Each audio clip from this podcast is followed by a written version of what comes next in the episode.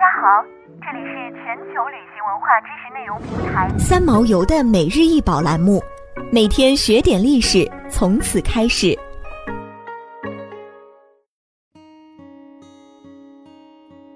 尤皮克面具高八十七点六厘米，长五十五点九厘米。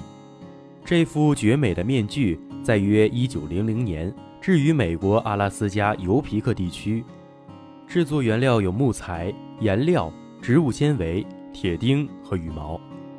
这是一副皮艇形状的面具，在面具的边缘弯木地带，一艘猎人的皮划艇正在寻找猎物。靠近皮划艇。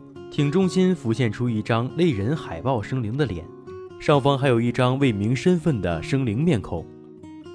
根据推断，船头的小鸟脑袋可能是在通过猎物的眼睛来审视猎人，船轴的鱼和旗帜则代表了超自然动物。这副面具是尤皮克三千年文化长河中的精髓之一。面具上的木头是浮木，底部的圆环是宇宙的象征。皮艇的四周曾经有很多配件，可能是翅膀和角状的结构。面具上方两侧的比目鱼，以前肯定装饰着更多，因为当时的人们其实是在用这种方式向宇宙呼唤，请赐予我们更多的鱼吧。人们经常会忽略一个小细节，除了装饰用途外，底部的鱼鳍上为什么会有一些小线条？其实线条的着色是有着独特寓意的，黑色代表夜之王国，同时也象征着幽冥精神。至于为什么面具上会涂着红色的颜料，在尤皮克文化中，红色代表着血液，连接着他们种族的血脉和命运。这些在我们眼中看似简单的线条，却对尤皮克人有着重大的历史意义。另外，面具还有许多其他细小的装饰。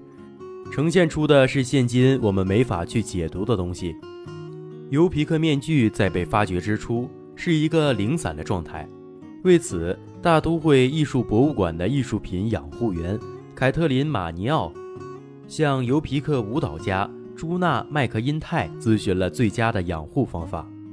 朱娜表示，世界上大部分博物馆都收藏着这类面具，然而因为年代久远，长期埋葬在地下。形状遭到破坏，或零件损失，或受到侵蚀，呈现出来的都已经不是原来的形状。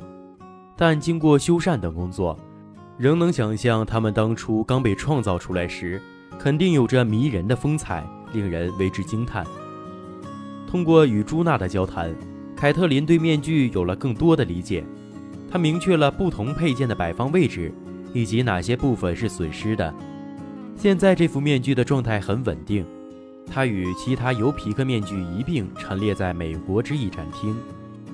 时光飞逝，岁月如梭，但正是因为有一代又一代像凯特琳这样的养护人，才能让这些艺术品长久保存，并向世界展现瑰宝般的尤皮克文化。